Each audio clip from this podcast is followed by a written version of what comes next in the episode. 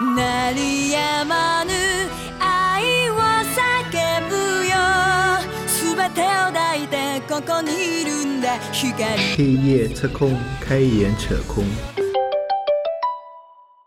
我们这么顾及，其实是顾及自己多一点，就是做这个东西，自己什么都没学到啊，没有就是用到自己想 想用的那些东西啊，然后或者是赚的钱不够多啊，啊对就我们估计这个传统行业遇到这种怕别人造谣，抓把柄，这个很神奇的啊！这东西我在互联网公司我们根本不会在意的，就是不在不在意小人的，对，就是我我我感觉那边可能办公室政治斗争跟什么党派派系之类会不会？但是他，我现在我发现人员流动，就是执行人员嗯。流动还是很快的。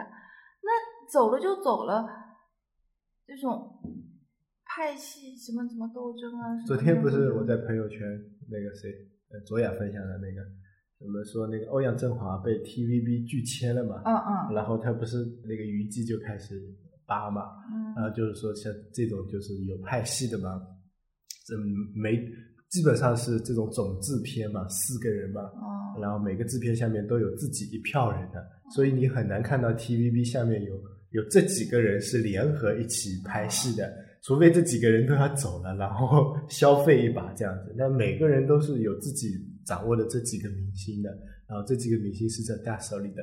然后说欧阳震华被拒签的时候呢，是被另一个就不是他派系的那个啊被拒了，然后 TVB 高层说很惊震惊，然后就派出了他原先是他属于那个派系的高管跟他再直接谈什么什么，反正我觉得这种很正常。像互联网公司里面啊，个人觉得这种呃办公室政治斗争比较少一点，有也有，很少。我们的政治斗争要到大大集团。我们的怎么说？我们的政治斗争其实直接跟我们的个人利益比较挂钩的。嗯，就是说，你给给的钱少，就是谁有的人就是给的钱多，但是啥也不会干。嗯，那很很多人肯定都看不起这么一个人，对不对？对有的人就是给的就是钱少，但是很能干，嗯就会发现很多人就是都愿意帮他干帮他干一些，就是整个的就大家其实是看能力为主的。嗯然后，但是在传统行业，就是这种就是国企，真正国企里面啊，嗯。他们怕的这个怕小人造谣，这一点我我就感觉很奇怪，就是因为小人肯定是大家都基本都知道，因为执行的时候嘛，嗯。就是这个是我觉得不太理解的。还有一个就是怕抓把柄，就是我们认为把柄这个东西真的是没所谓，什么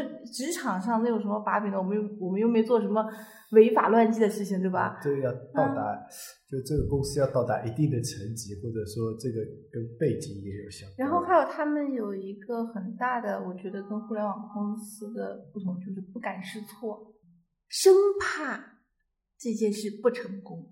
国企以以至于不宁愿不做，嗯就是所有探索的东西全都是复制复制，嗯就怕出洋相，就是我们嗯说这个东西失败了。嗯然后，但是在互联网公司，失败是很正常的。对呃，很多东西就是我们上线了之后，发现都是压根儿没有用，没有任何对东西都无所都无所谓的，以后再改嘛。嗯然后就是就是国就是国企这种传统行业转型的，就是嗯他们觉得所有别人的经验嗯都是值得复制、值得 copy、值得直接学来的。然后，但是他们有没有考虑到，就是把这个东西放到我自己的上面，嗯，就是对不对路？对，都不考虑的。有的时候我就跟他们交流是，呃，你要想到，就是这个东西不一定我们能用到，嗯这是一点。还有就是用掉了之后，那个它爆发的时间已经过了，就嗯对于我们来说，有可能就不会爆发任何东西。然后他们就觉得啊，这种现在就是公众号里面的投票。就是报名、抽奖，还在反反复复的做这些，就就感觉好像就这样就可以增加粉丝，但是增加的这些粉丝其实一点用处都没有的，而且起码公众号现在已经感觉上是一个没什么用处的东西，就传播量太太窄，而且就算很高的传播的东西呢，也价值也不大的。对于品牌价值来说，其实怎么说呢？公众号这个东西啊，还是有一点影响力的。但是呢，怎么说呢？这个东西在我们看来啊，可能影响力越来越小。对对对。但是在外界的人看来，这个影响力还是在的，而且这个他们可能不会看这个影响力大跟小，而是在乎有没有这件事情。那就是说，有跟没有，他们是比较在乎的。就是你有公众号和没有公众号，这是我比较在乎的事情。至于这个公众号的影响力大跟小，他们不太在乎。哎，在在乎的，呃，不是不是这种，对，有了公众之号之后啊，这个公众号里面发的文章，嗯。他发什么类型的？他有时候发那个，我跟你说前三类嘛，就是这三类之后可以不是引来很多这种粉丝嘛？就他们认为这个数字的增长是很重要的。对。但是这个数字增长之后，他并没有，就是这这些用户不是活跃用户。你做完这次投票，做完这次就是报名之后，这些用户就再也不会来了。但是他公众号你知道，他现在是一个，他不会像微博一样给你清理这种这种粉丝的，他就是我直接往上涨，你就再也不来，他也他也在往上涨。所以就。这一个就是他们总是羡慕那种公众号粉丝很多的，而没有去查，就是去翻阅它这个活跃度啊，还有就是这种。我知道这个就相当于我们考核的时候考核只考核 PV 啊，对对对啊，可能连 U UV 都算不上，对，但是他们很在乎这个 PV，是的，他在乎有多少人来访问。但是他不在乎有多少人留在你上面，能给你做一个传播跟一个贡献的，这个他们不在乎。而且这个在目前的公众号来上来说也很难考考量。对你只能知道这篇文章有多少人被阅读了，嗯，但是你点进去，它就算是阅读了，可能这个有失偏颇。但是我理论上是这么算的，就是我读这篇文章，我点到那个里面就是算阅读了。至于这篇文章有没有读到最后。哎，它有一个数据是整篇阅读量，但是这个数据也不。它公众号后边有三个数据，第一个就是图文消息嘛，就是我们看到订阅号的那个图文消息，点到这里面的，它基本它是第一个指标是呃，就是你的消息推送了多少个人，那基本上只要你关注的，基本上都是会被推送到的。然后这是第一个指标，第二个指标就是你的那个图文消息。被多少人点击了？就那个图文消息点进去被多少人点击，这是一个。然后最后一个是点击阅读原文的人，但是有些没有阅读原文啊，就在里面的嘛。所以的话，他可能就像你说的完读率啊，就是读完的这个率很难考量。而且一般的人也不会去在意这个完读率有多少，更多的在意是转发分享。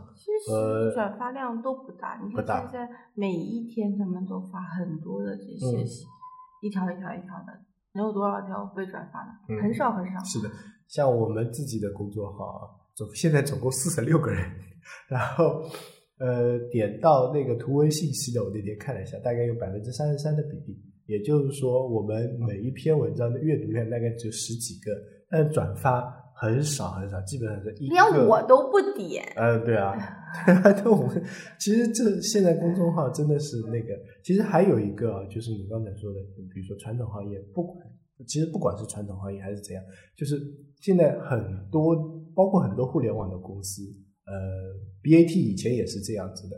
有最近有一篇文章嘛，就是呃什么腾讯的那个就 QQ 第一任产品经理，现在是腾讯总裁，说 QQ 十。十七个转折点嘛，我看了那篇文章，十四个吧，十七个吧，哎，我反正 对啊，说那几个转折点嘛，然后我第一印象啊，我一开始看的标题，我就第一印象就是你怎么成功，你怎么说都是 OK 的，对吧？然后后来我仔细想了一下，然后又结合了一下我我看了那篇文章，结合自己一自己的一工作经历跟接下来的工作经历，我发现其实互联网公司它要成功，唯一的。成功条件就像你说的，要多试错。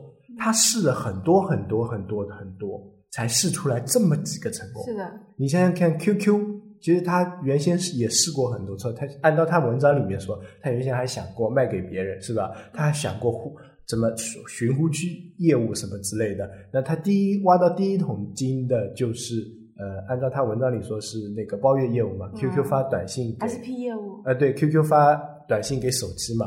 但其实这个东西现在肯定也挂了，也死了。但是它就是在一直一直是一直是一直是，而而且是这样的。关键是动作要快。你有可能一个东西上去你不成功了，你配套的东西上去了以后，会把这个东西包装成功。你现在真的是很难有一很难有一个很重要的点戳到用户那里，把它给戳中，给给给挠的爽的那种时候，很多的都是周边叉叉叉叉叉叉试试试试试，最后啊差不多了，那就在这里了。就是要快速的试，快速的迭代跟快速的试错。你错了，你再往上面试一下，可能就成功了。有时候你不一定真的是错了，而是当时的条件不允许，或者说你没有配套的东西出来。包括以前为什么就拿我们自己举例子好了，呃，比如说打赏这个功能，对不对？现在为什么做成功的可能就只有起点系的，或者说现在叫阅文集团，别人就做不起来。其实它有一一系列配套的东西，那比如说它的那个什么门主系列，什么账户体系，它有一配套的一系列东西在把这个东西给堆起来。嗯，你如果没有这些东西去堆它，一些。包括基础功能也好，一些那个外延功能也好，去堆这么一个点是不可能成功的。但是呢，外面的人呢，又往往盯着 BAT 那成功的几个几个地方啊，盯着微信的呃，盯着腾讯的微信，盯着他的 QQ 啊，盯着那个呃淘宝的那个电商，盯着他的支付宝、余额宝。但是你想想看，他们死掉的有多少多少多 东西？你想想 QQ 死掉的有多少多少多少多东西？是的，QQ 我觉得啊。QQ 除了这个不断的试错之外，它举认定这个东西是错路的时候，它扔的也很快，扔的也很快。嗯，他说扔就这个东西就扔了，就是这这一个其实是需要很大勇气的。就是我试错到一定阶段，就比如我试了 N 多，就是试个十次，嗯，然后觉得这个路不对，或者我们根本就做不好，我就马上扔。那但是很多现在的互联网公公司不是的，会一头闷进去的。